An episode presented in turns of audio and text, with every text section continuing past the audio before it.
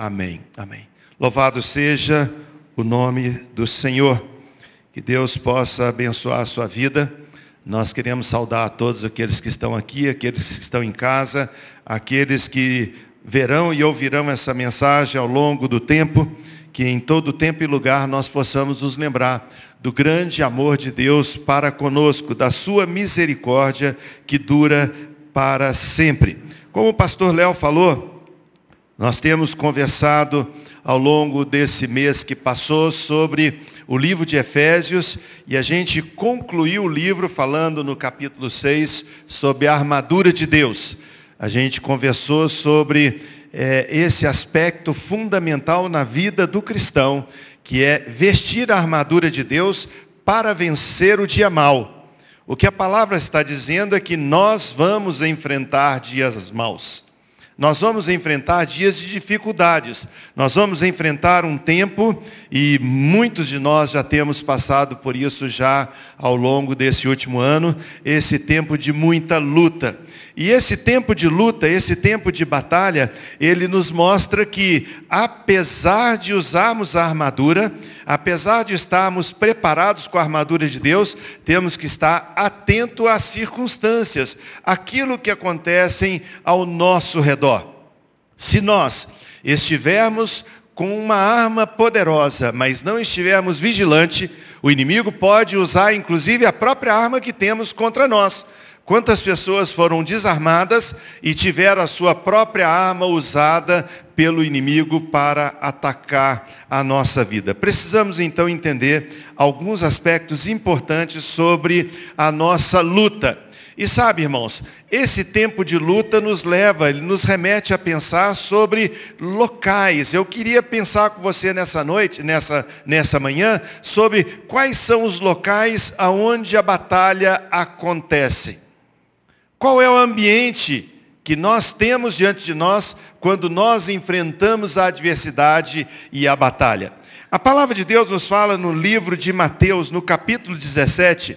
A Bíblia fala que Jesus tinha subido ao monte com os seus discípulos e ali, enquanto ele estava com Pedro, Tiago e João, orando, buscando ao Senhor, a palavra de Deus nos diz que aconteceu a transfiguração de Jesus. Uma presença extraordinária, algo incomum, quando o rosto de Jesus, o próprio corpo dele, a sua vida, ela é transformada e a palavra de Deus nos fala que houve uma transfiguração, ou seja, a figura de Jesus humana agora se manifesta diante deles como uma figura celestial. E a palavra de Deus nos diz que, junto daquele momento, naquela situação, apareceram Moisés e Elias. Essas duas pessoas, elas caracterizam, elas simbolizam a lei e os profetas. Ou seja, diante do nosso Deus, diante do nosso Senhor e Salvador Jesus Cristo, resplandecendo em glória, manifesta-se também ali a lei de Deus, que é boa, perfeita e agradável, e também aparece naquele instante a profecia, a palavra, isso tudo naquele ambiente. A palavra de Deus nos diz que naquele momento quase que de êxtase, naquele momento de uma alegria talvez incontida, naquele momento de uma manifestação do céu na terra, os discípulos dão uma palavra para Jesus. E ele diz assim: Senhor, é tão bom estar aqui. Vamos fazer aqui um acampamento. Vamos fazer aqui um camping para nós estarmos juntos. Este lugar é de Deus. Esse lugar é especial. Vamos ficar aqui. Mas nós sabemos que aquilo ali era algo como que uma preparação, como que uma introdução do que haveria de vir depois. E nós também vivemos uma realidade semelhante a essa. Quando nós encontramos Jesus Cristo, quando a gente deu a vida para o Senhor, quando nós recebemos a salvação que Cristo nos deu de graça, a palavra de Deus nos diz, como está escrito no Salmo, ficamos como quem sonha. Há um tempo atrás, conversando com os pastores, perguntando para cada um deles no momento de é, bate-papo e de saber um pouquinho sobre nós mesmos, começamos a conversar com a pergunta de como foi que você conheceu a Cristo? Onde você estava quando entregou o coração para Jesus? Como foram os seus primeiros dias, depois que você se rendeu a Cristo, como foram os dias vindouros aquele tempo. E a palavra que a gente ouvia era mais ou menos assim, olha, eu procurava culto em toda igreja, eu não perdia reunião de oração, eu não queria perder vigília, eu não queria perder estudo bíblico, eu comecei a ser aquele piolho de igreja, participando de tudo, envolvendo. Quando a igreja não tinha alguma atividade, a gente perguntava, aonde tem? E muitos de nós, em muitas ocasiões, nos encontramos assistindo ou participando de cultos em outras igrejas, igrejas que também confessavam e confessam que Jesus Cristo é o Senhor. Tudo que nós queríamos é como aqueles discípulos lá no Monte da Transfiguração. Senhor, está tão bom aqui. Vamos fazer uma tenda, vamos estar aqui juntos. Mas sabe, querido, a verdade é que nem sempre estamos no topo da montanha. Nem sempre estamos no summit. Nem sempre nos encontramos naqueles lugares onde a nossa visão alcança tudo e a gente fala, que pena que a gente não pode ficar aqui mais tempo. Sabe por quê? A nossa vida, a minha vida e a sua, é feita de altos e baixos. E nós estamos em algum instante no topo da montanha, mas de repente também passamos por vales. De repente, quando a gente está caminhando a nossa jornada, a gente pensa, que bom estar aqui neste lugar visitação de Deus, presença do Espírito, manifestação do poder de Deus, o próprio Senhor no nosso meio manifestando a sua glória e poder, mas de repente, como a própria palavra de Deus nos diz, eis que, eis que eu vos semeio neste mundo, como alguém que sai nesse mundo tenebroso para anunciar as boas novas do Evangelho. Irmãos, é tão bom estar na igreja. É tão bom participar de um culto. É tão bom ouvir o que nós acabamos de ouvir, o pessoal ministrando ao nosso coração através de canção. É tão bom quando nós estamos de manhã na escola bíblica, escutando a ministração da palavra, trazendo algo que enriquece o nosso crescimento. É tão bom estarmos no culto quando nós ouvimos uma palavra e a impressão que nós temos é que o pregador conhece a nossa história. A ponto de dizer quem contou para ele esse segredo. Quem disse a ele essa particularidade da minha vida? Já aconteceu vezes, eu sei que o pregador enfrenta isso, ou, ou, ou confronta isso de vez em quando, quando alguém chega e fala assim, pastor Henrique, quem te contou o que está acontecendo? Não, irmão. Ninguém contou, ninguém falou, é uma revelação, é algo que Deus trouxe ao nosso coração e muitas vezes quando nós estamos num culto, embora reunido com dezenas, centenas de pessoas, às vezes nos sentimos como se só nós estivéssemos assentados ouvindo e o pregador, a pregadora estivesse falando tão somente para nós. Por quê? Por causa da presença do Senhor, por causa da visitação por causa da graça que nos envolve e a gente se sente acolhido e como sendo alguém totalmente especial para o Senhor.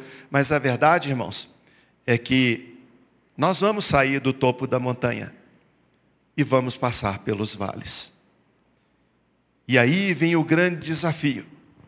Vestirmos a armadura de Deus para estarmos firmes contra as ciladas do diabo. Para estarmos firmes para vencermos o dia mau e o que nós temos visto na nossa história, não precisamos nem contar a história dos outros, é que é necessário estar atento para que quando a gente passar pelo vale, a gente possa identificar o que fazer, como fazer e qual maneira nós devemos agir. Temos estudado com o pastor Joaquim já há alguns meses aqui na igreja sobre o livro de Josué. Daqui a pouco vou falar sobre um vale que aconteceu naquela história. Mas eu quero começar falando sobre o vale de Elá. O que, que a Bíblia fala sobre esse vale? Esse vale de Elá é exatamente o ambiente aonde o povo de Israel pelejava contra os filisteus. Você conhece a história, ela se localiza no livro de 1 Samuel, no capítulo 17.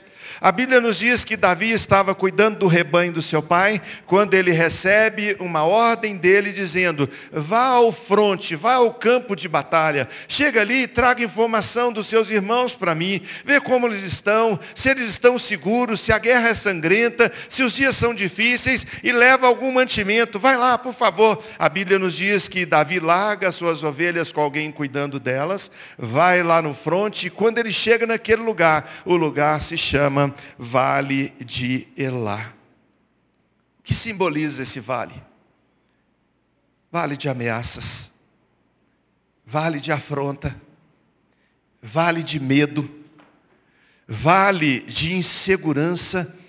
Essa figura, ela é incorporada por um homem chamado Golias que descia do alto do lugar onde ele estava, junto com exércitos filisteus, descia até o vale e ali bradava em alta voz para o rei Saul e para todos os soldados de Israel, dizendo: Não tem homem no meio de vocês, não tem ninguém que pode vir lutar contra mim, manda um desses aí, manda lutar comigo, vem batalhar. Sabe, irmãos, a palavra de Deus nos diz que essas ameaças duraram 40 dias. O inimigo sabe que muitas vezes a perseverança dele na ameaça faz com que a nossa guarda baixe faz com que a coisa permanecendo e tornando-se contínua, ela pode nos levar a um desânimo. Quantas vezes nós já vivemos uma situação onde pensava, a resposta está demorando tanto, a solução não acontece. 40 dias, 40 noites, um homem que é uma máquina de matar, um camarada que tem uma armadura completamente agressora, um homem violento, treinado desde a sua infância a ser um matador. Agora todo Israel ouve aquilo e ninguém tem coragem de vencer ou lutar contra aquele gigante. Ameaças. À medida que as ameaças aumentavam, o rei de Israel começa a fazer propostas para os seus guerreiros. E ele fala assim: se alguém quiser lutar contra esse inimigo, a sua família e ele vai ficar livre de impostos durante toda a sua vida. O gigante volta no dia seguinte, faz impropérios, faz desafios, ameaças, ele fala sobre medo, sobre arrogância, sobre matar, destruir, roubar, tudo aquilo que o inimigo faz em nossa vida, ninguém tem coragem de ir lá lutar contra ele. Davi já tinha ouvido, ele já tinha informação do que acontecia. Mas a palavra de Deus nos diz que Davi pergunta, o que se dará àquele que lutar contra o gigante? Os seus irmãos mais velhos falam, isso aqui não é lugar de menino, volta para casa, aqui é lugar de guerreiro, mas é como se Davi falasse, mas guerreiro como? 40 dias o camarada afronta todo o exército. 40 dias ele fala impropérios contra o nosso próprio Deus. Ninguém, o que, que se dará a ele? A Bíblia diz que o rei chega num ponto que diz: se alguém quiser lutar contra o gigante e prevalecer, será príncipe em Israel. Vou dar a mão da minha filha para casar com ele. Talvez os soldados pensassem, puxa, mas que proposta boa, deixar de ser plebeu e virar um príncipe. E o outro cutucava ele falava, você é louco, rapaz. É melhor ser um plebeu vivo do que um príncipe morto. O que adianta isso? Ameaças, aquilo que vem colocando na nossa vida, vem nos afrontando, vem trazendo espanto, vem trazendo medo. Há um tempo atrás atendi uma moça que veio aqui na igreja e falou assim, pastor, eu estava dirigindo o meu carro quando de repente parei o carro no meio da rua, no meio da rua, eu tirei a chave da ignição e saí correndo. Foi o que aconteceu? Veio sobre mim um pânico, um medo de morrer, uma loucura, alguma coisa que aconteceu comigo que eu não tenho explicação. Pavor. Há poucos dias conversando com as pessoas de um lar, elas falaram comigo assim: nós estamos fazendo aqui em casa um revezamento de vigilância, porque estamos com medo de que tal pessoa da nossa família pule da janela e se mate. Ameaça. Onde acontece a ameaça, irmãos? Ninguém chegou lá com um revólver, ninguém chegou lá com um, uma coisa, não, na mente da pessoa. De repente a nossa mente nos leva a um vale profundo, um vale como o vale de Elá, um vale quando nós olhamos, tudo se agiganta. Quando a gente olha e fala, mas eu sou tão pequeno, eu não vou dar conta. Irmãos, essas ameaças acontecem em todas as áreas da nossa vida. A ameaça de que nós recebemos informação pela mídia, pela família, palavras que são colocadas que nos jogam para baixo. Um vale de Elá, um vale que diz e que nos mostra que nós, dentro daquela circunstância natural, não vamos dar conta.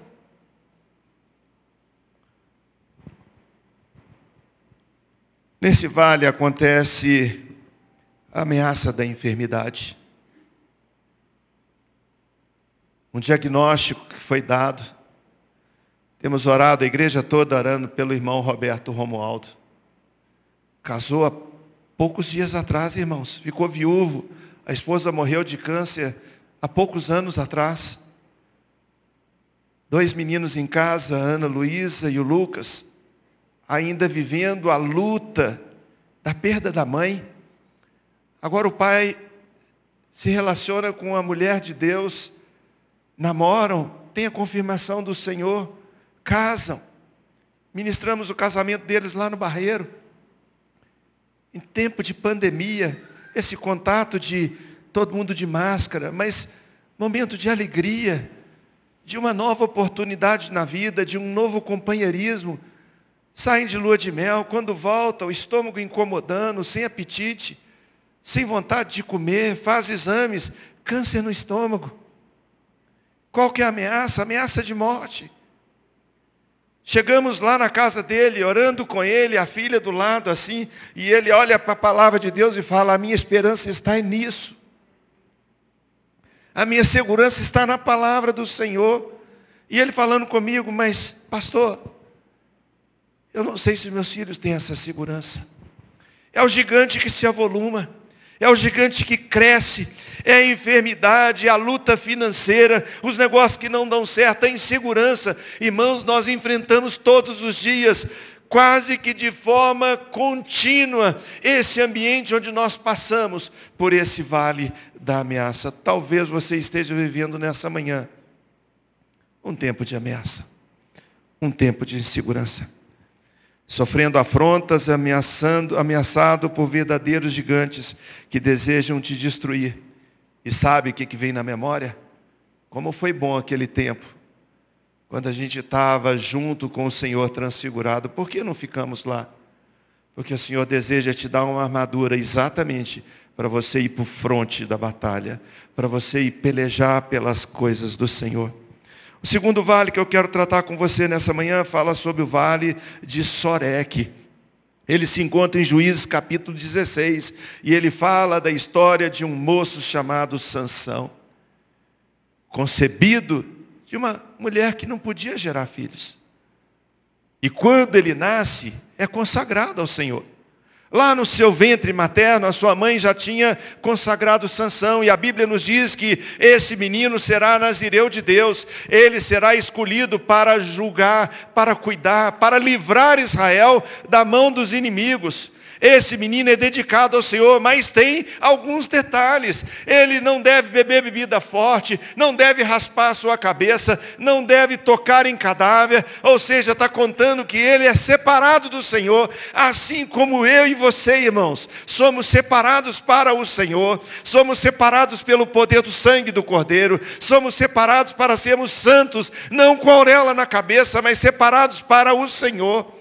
Todo aquele que se encontra com Jesus Cristo, entrega o seu coração para Jesus, é separado desse mundo. Mas a Bíblia diz: Pai, não peço que os tire do mundo, mas que os livre do mal. Nós como Sansão, vivemos a realidade de enfrentar dificuldades no dia a dia. E a palavra de Deus nos diz que, Juízes capítulo 16, versículo 4, depois disso aconteceu que Sansão se afeiçoou por uma mulher no vale de Soreque, a qual se chamava Dalila. Sansão recebia do Senhor uma força incomum. A palavra de Deus nos diz que com uma queixada de animal ele matou mil.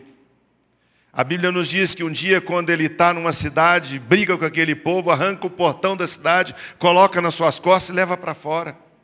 A força deste homem vinha do Senhor.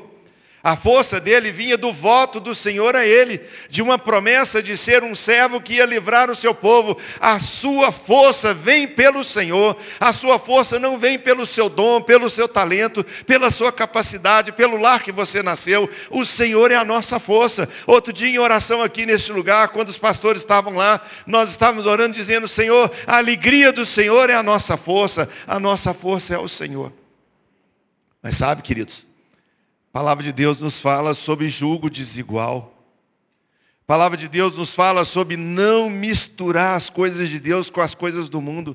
Sansão podia escolher, ele podia escolher pela sua capacidade de liderança, pela sua formosura, pela sua força. Ele era um super-herói em Israel. Ele poderia escolher a virgem que ele quisesse em Israel, mas ele vira para os seus pais e fala: "Não, eu me apaixonei por essa moça". Mas os pais diziam: "Filho, essa moça não é do nosso povo, não tem nada a ver conosco". Há um tempo, amada, amados irmãos, nós estávamos na nossa célula, na nossa casa, e uma moça que participava da célula chegou mais cedo. E quando ela chegou mais cedo, eu cheguei do trabalho e encontrei ela com a Suzana e a mãe dela. E eu não sabia por que ela tinha chegado mais cedo, uma hora antes da reunião da célula. E a gente toma um cafezinho esperando a reunião começar. E depois no contexto a gente podia ver. Tudo que ela queria era o aval pastoral, o aval bíblico, de que a escolha que ela estava fazendo de um relacionamento com uma pessoa teria a nossa bênção, teria o nosso de acordo. Mas irmãos, nós pegamos a palavra e falamos, irmã, o que, que a Bíblia diz?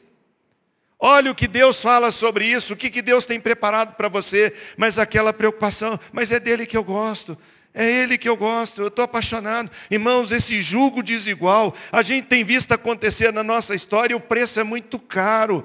O sofrimento é muito longo, a dificuldade é muito grande, mas quando nós estamos nesse vale, deixamos o nosso coração se envolver por emoções, nós esquecemos a palavra de Deus, a razão vai embora. Nós simplesmente dizemos para nós mesmos: será que Deus não quer que eu seja feliz?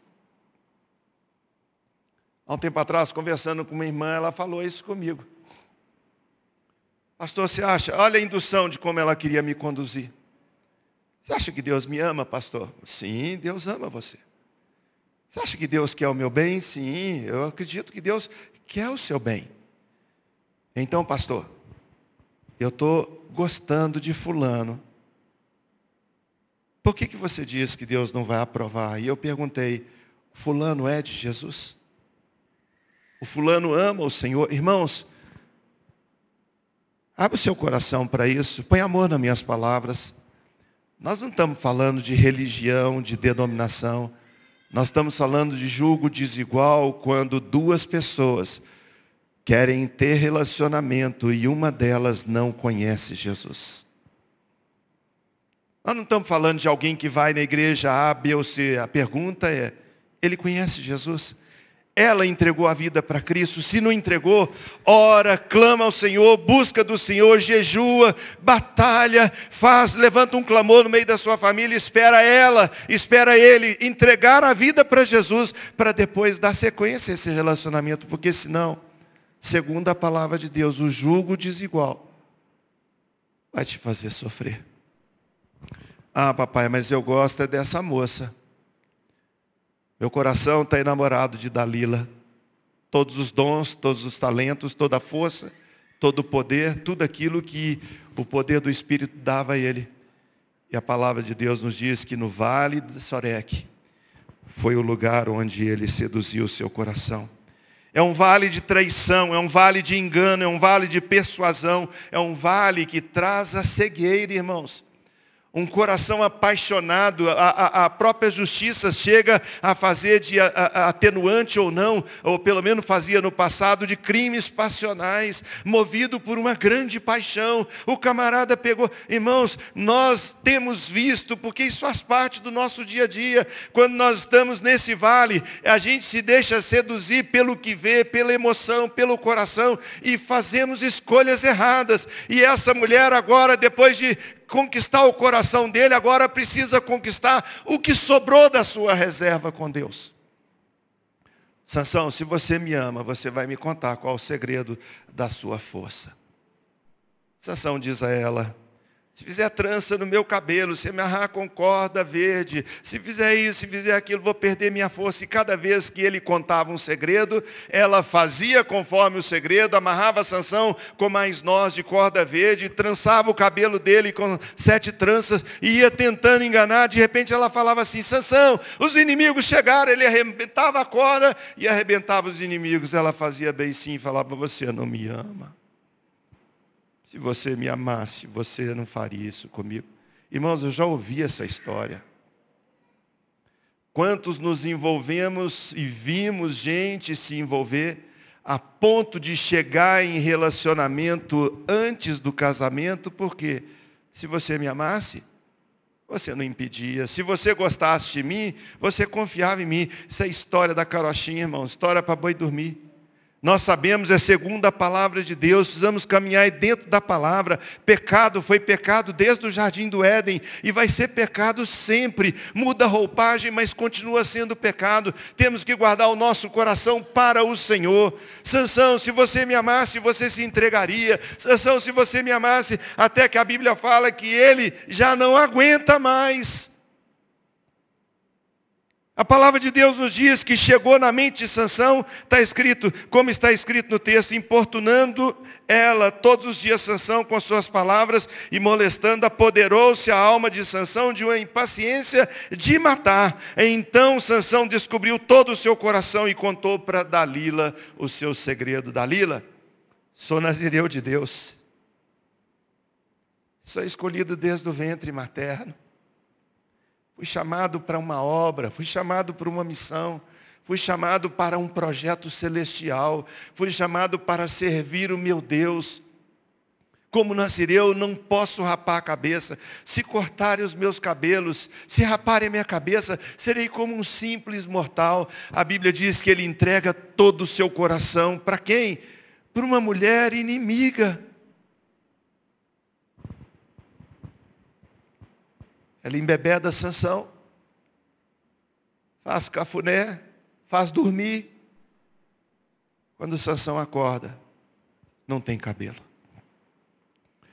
Como das outras vezes pensava, vou romper as cadeias, vou arrebentar as cordas, vou acabar com os inimigos, mas quando ele começa a tentar fazer força para arrebentar as cordas, ela não arrebenta mais. A Bíblia diz que Sansão não tinha notado que a sua força tinha ido embora. O Senhor o tinha deixado. Irmãos, é isso que acontece com a vida de um crente quando ele se envolve com o pecado. É isso que acontece com uma filha de Deus quando ela se envolve com o pecado. Ela pensa, ah, mas Deus é misericordioso, Ele é bondoso. Irmãos, a gente atende gente todos os dias. E a gente consegue pontuar, olhar, identificar onde foi a queda e onde o relacionamento com Deus acabou. Sabe por quê? Vale de Sorek, vale da sedução. Uns são seduzidos por dinheiro, outros por sexo, outros por poder. Alguém já disse que todos os homens têm um preço. O que precisa ser feito é descobrir quanto é. E nós muitas vezes nos esquecemos que o nosso preço é impagável. Porque a minha vida e a sua vida custa o sangue de Jesus Cristo. Pode ser que você esteja passando por esse vale terrível. Casamento em ruínas, família destruída, empresa à bancarrota, dificuldades. Irmãos, há um tempo atrás atendi um rapaz que eu tinha feito o casamento dele. Falou comigo assim, pastor, meu casamento está mal. Falei, mas o que, que foi? Lá, pastor, eu prefiro não comentar muito não, mas meu casamento está mal. Ele não foi verdadeiro comigo, o casamento já tinha acabado. O que ele estava querendo, por algum motivo, era me dizer que estava ruim. Vamos conversar com ele mais adiante, mais adiante, mais adiante. Sabe o que aconteceu? O casal começou a arriscar naquilo que eles dizem que é para apimentar o relacionamento. Começaram a cair para o vale da sedução, pornografia, relacionamentos ali de alguma coisa para fazer com que o, o, a coisa ficasse mais quente. O casamento acabou. Nós tínhamos a casa pastoral aqui onde é o nosso prédio. Eu recebi uma moça que estava morando fora de Belo Horizonte. Suzana sabe quem é, porque eu disse para ela na época que a moça falou que eu podia estar tá orando. Essa moça chega para mim e fala assim, pastor, meu casamento acabou. Que é isso, menina? E eu falei com a Suzana, foi a moça mais linda, ela me constrangia fazendo o casamento dela, e olhando para ela, eu ficava com vergonha. E olhava para o marido dela e falava assim, não, é muita areia para esse caminhãozinho. É muita beleza para um cara tão simples como a gente. Mas sabe, ela é até então é linda, linda. E ele falou, ela falou comigo, ele arrumou outra mulher. Eu falei, não, não, isso é arma do inimigo, alguém semeou, isso é, isso é fake news, não acredita nisso não. Não, pastor, já conversamos. Nosso casamento já acabou. Sabe como? Vale da sedução. Tinha um presente de Deus na sua casa por um relacionamento saudável, um casamento feliz, um casamento normal, o camarada ganha o prêmio de melhor vendedor na sua empresa na área, ganha uma viagem para um hotel Comandatuba na Bahia, chega lá, encontra-se com a turma de vendedores do Brasil que ganharam o prêmio junto com ele, encontra-se com a moça que ganhou o prêmio vindo de outro estado, e de repente conversa daqui, conversa dali, arrisca dali, terminou no quarto os dois juntos, e no final terminou o casamento. Sedução. Irmãos, se você der colher de chá para sedução na sua vida, eu quero dizer para você que você está correndo muito risco para o seu casamento acabar. Se você dá muita colher de chá no que você vê na internet, o site que você aciona, aquilo que você coloca, seja homem ou mulher, você está correndo o risco de arruinar, porque o vale da sedução é mais forte do que a sua capacidade. Onde está o teu coração? Cuidado com o vale da sedução. E eu quero terminar, quase terminando, sobre o vale de Acor. Pastor Joaquim tem estudado conosco sobre esse vale. Você conhece bem a história. Vale de Acor. Foi o lugar onde Acã foi apedrejado junto com a sua família, por causa do desejo do coração dele de possuir o que não era seu. A Bíblia nos mostra que é um vale de cobiça, um vale de rebelião, um vale de desobediência, um vale de interesses próprios, um vale de ganância, um vale onde posso ter todas as coisas independente de qualquer circunstância, um vale onde as coisas são justificadas por outros erros e achando que, ah, porque esse governo é assim, eu posso fazer assado, porque fulano, todo mundo faz.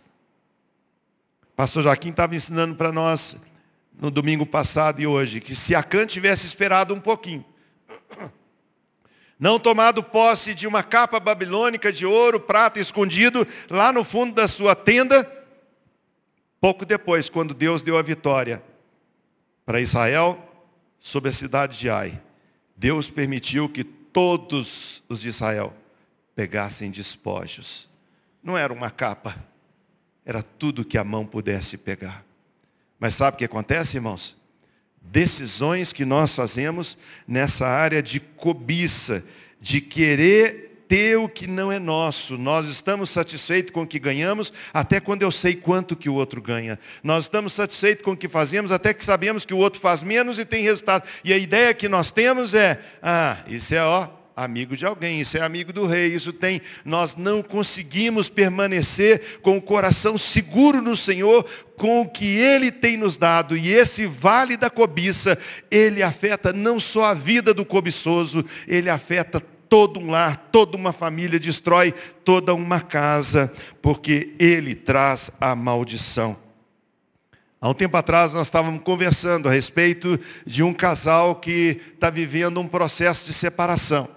E uma pessoa que estava conosco conversando sobre o assunto falou uma frase que eu me lembro agora, quando ela disse assim: esse casal escolheu, escolheu a realização profissional acima da realização matrimonial.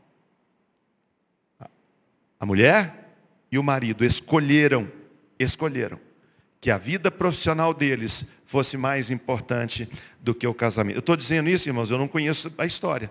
Eu estou dizendo do que eu ouvi alguém dizendo, alguém conhece, disse, eles escolheram isso.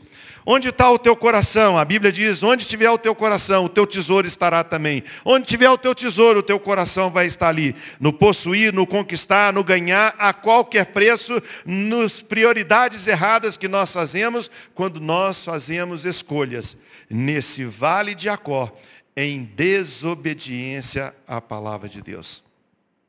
Quem dera pudéssemos permanecer no ápice, no cume, onde nós encontramos o nosso Jesus amado, transfigurado cheio de glória, quando a gente encontra depois e fala como Deus falou comigo, como foi boa aquela reunião, queria ficar lá mais tempo, mas de repente, irmãos, nós temos que descer para o vale, lugares onde a batalha de fato acontece, onde enfrentamos ameaça, onde enfrentamos cobiça, onde enfrentamos um coração muitas vezes não preparado no Senhor, como dizia o salmista, firme está o meu coração em ti, Senhor. E esses mesmos escritores de Salmos dizem, Senhor, eu quero guardar os meus olhos. Senhor, tem misericórdia, guarda o meu coração. A palavra de Deus nos diz de forma tão clara sobre tudo que se deve guardar. Guarda o teu coração. Quero terminar com um vale escrito no capítulo 37 de Ezequiel. Um vale de ossos secos. Ah, queridos, século 21 se tornou a maior realidade deste lugar. Onde nós encontramos o profeta dizendo: Veio sobre mim a mão do Senhor e ele me levou pelo Espírito e me deixou no meio de um vale que estava cheio de ossos secos vale de sequidão, de desolação, sem sentimento, vale de indiferença, vale onde a alma ficou cicatrizada e cauterizada, vale onde os sentimentos já não dominam mais a nossa vida, onde nós escutamos na televisão dizendo julgaram bombas e mataram tanto, ah, está tão longe. Aonde o camarada chegou e entrou numa escola, fuzilou tanto. Aonde o outro entrou numa casa e machucou, feriu uma menina, possuiu, matou. Irmãos, o nosso coração cauterizou. Sabe por quê? Vivemos a realidade de um vale de ossos secos. Talvez seja o lugar de depressão profunda o lugar onde não existe de fato vida. Um homem dessa igreja, há um tempo atrás, falou comigo assim: Pastor, você vai na minha casa, na casa dos meus pais, ele era casado. Eu queria que você orasse pela minha irmã. Falei, vou sim. Falei, qual o problema? Falou, você chegando lá, você vai ver qual o problema. Irmãos, pensa num adulto, mais de 30 anos, que deitada na cama virava um pacote do tamanho de uma caixa uma caixa de papelão. Ela não tinha mais onde encolher o joelho no peito. Se eu se fosse permitido, acho que eu tinha condição de pegá-la com as duas mãos, levantar e mudá-la de lugar. E eu falei com ela, filho, o que aconteceu com você? Levanta em nome de Jesus. Ela levantou, abriu os olhos falou assim: Eu quero morrer. Eu quero morrer. Quantas vezes já passou na mente de vocês, daqueles que nos ouvem pela internet, do nosso coração um sentimento assim: eu quero morrer. Minha vida não vale nada. Estou vivendo num vale de ossos secos. E se esquece que Deus deu para a sua vida e para a minha vida um valor inestimável. Pois nós não fomos comprados nem por ouro nem por prata nós somos comprados e resgatados pelo precioso sangue, o sangue de Jesus. Por isso, queridos, nós podemos nessa hora dizer para você, como está escrito no Salmo 23, ainda que eu ande pelo vale da sombra da morte, não temerei mal nenhum, porque tu estás comigo, a tua vara e o teu cajado me consolam e dizer, como o rei dizia no final desse texto, dizendo: certamente, bondade e misericórdia me seguirão todos os dias da minha vida e habitarei para sempre na casa do meu Deus.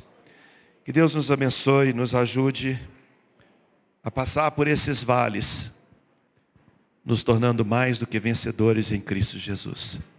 Enquanto você prepara o seu coração para a ceia, queria convidar a Poli e a equipe do louvor a ministrar o nosso coração. Depois dessa canção, os diáconos podem vir aqui nos ajudar.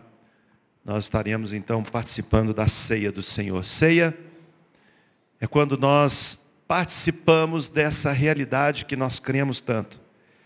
Que Jesus Cristo morreu na cruz do Calvário para nos salvar do vale da sombra da morte. Curve a sua cabeça, feche seus olhos, ouça essa canção e prepare-se para esse momento de ceia.